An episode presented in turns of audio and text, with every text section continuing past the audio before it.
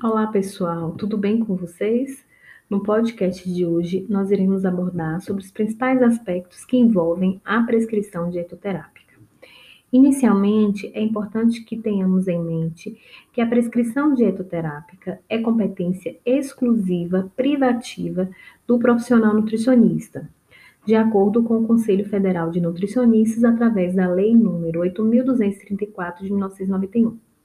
Essa lei ela determina, no seu artigo 3 algumas atividades que são privativas desse profissional, como assistência e educação nutricional, tanto a coletividades como a indivíduos sadios ou enfermos que estejam sendo assistidos em instituições públicas e privadas e em consultórios de nutrição e dietética. Além disso, esse profissional ele tem como competência realizar assistência dieterápica em nível hospitalar, ambulatorial, em consultórios de nutrição e dietética, prescrevendo, planejando, analisando, supervisionando e avaliando dietas para enfermos. A prescrição dietoterápica, ela envolve em alguns passos, passos sequenciais, que permitirão o estabelecimento de uma conduta dietoterápica mais completa, mais eficaz. Inicialmente, o profissional ele deve conhecer o diagnóstico nutricional do paciente que ele está assistindo. Esse diagnóstico nutricional, ele é estabelecido por meio de alguns parâmetros, como por exemplo, parâmetros antropométricos, bioquímicos, parâmetros de exame físico, avaliação da ingestão alimentar desse paciente, preferências, aversões, história clínica, é, quais são as principais patologias que esse paciente apresenta, se realmente tem patologia ou não, para que então seja estabelecido um plano de ação nutricional. Esse plano de ação nutricional, ele apresenta objetivos para que a conduta nutricional seja estabelecida, seja aplicada, né, e seja seguida pelo paciente.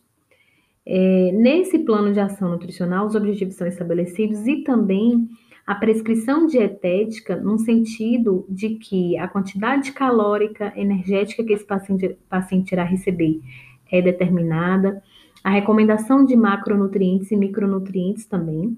Vale lembrar que o profissional nutricionista ele utiliza de diretriz, ele, ele utiliza de parâmetros é, de recomendações nutricionais, inclusive são parâmetros internacionais, como as DRIs, para que o paciente ele possa receber os nutrientes de forma que as suas necessidades nutricionais sejam contempladas.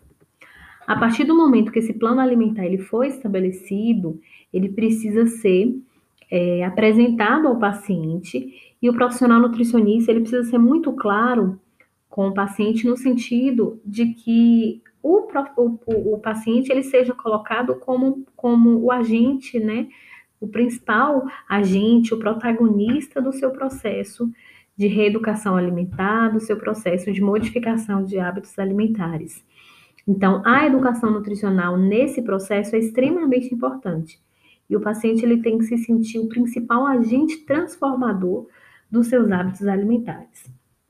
Vale lembrar que a partir do momento que essa conduta nutricional foi estabelecida, o paciente ele precisa ser monitorado e a conduta dietoterápica ela será ou não ajustada a depender se os objetivos nutricionais que foram estabelecidos previamente foram contemplados ou não.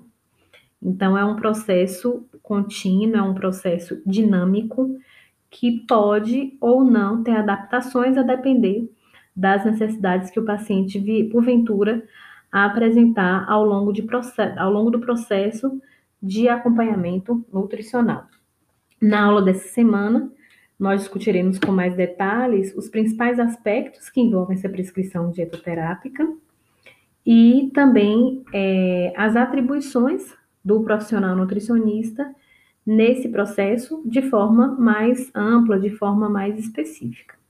Tá certo, pessoal? Muito obrigada. Até a aula.